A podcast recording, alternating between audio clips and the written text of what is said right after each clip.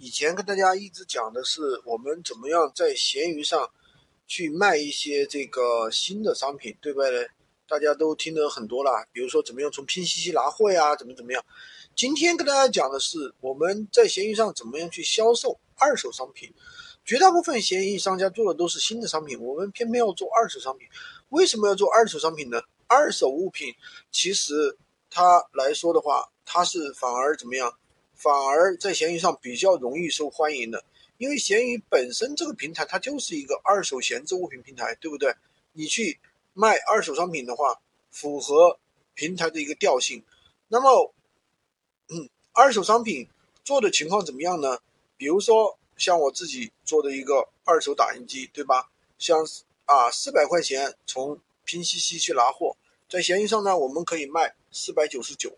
一单的话，利润还是真的非常不错的，啊，一单的利润的话有个百分之二十五，对不对？还是可以的啊，百分之二十左右吧，还是可以的。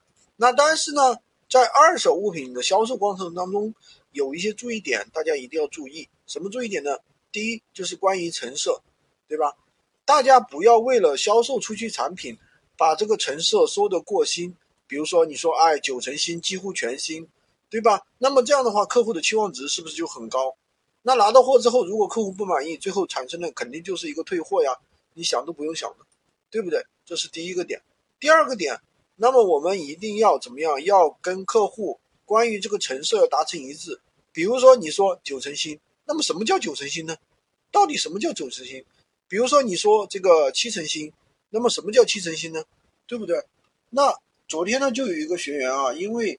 他跟客户说了七成新，那么客户拿过去以后呢，发现种种的问题啊，一句话不讲就直接就给了一个差评给他，这就是没有沟通好。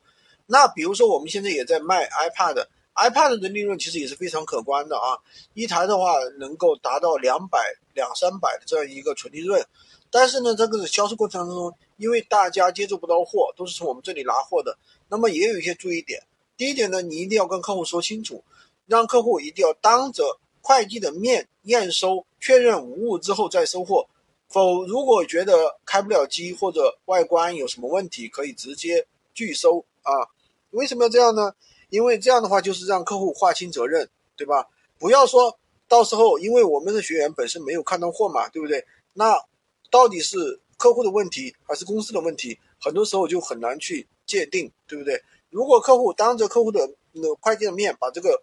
呃，商品验收过了没有问题，他签收了。那么接下来的问题，那就是客户自己的问题。比如说有明显的摔坏了或者怎么样，那一定是客户自己的问题，对不对？所以说，呃，在二手物品销售的过程当中，大家一定要注意啊。第一个就是这个成色的一个问题，这是一个非常容易扯皮的问题啊。包括有些人在多多上面找到有一些瑕疵品啊。有一些瑕疵的，呃，这个比如说啊，冰柜呀，什么玩意儿的，很多的电饭那个微波炉啊什么的，那这些瑕疵物品是由于运输当中造成的一些擦破那个擦伤啊，或者怎么怎么样，对不对？那么我们怎么样去跟客户界定，对吧？多大的叫微瑕，多大的叫严重损严重损伤，对不对？你怎么去界定呢？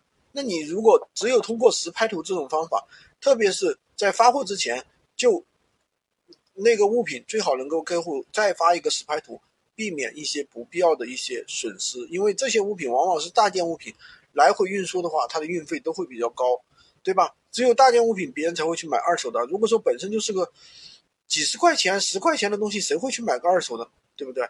好吧，今天就跟大家分享这么多。喜欢军哥的可以关注我，订阅我的专辑，当然也可以加我的微，在我头像旁边获取闲鱼快速上手笔记。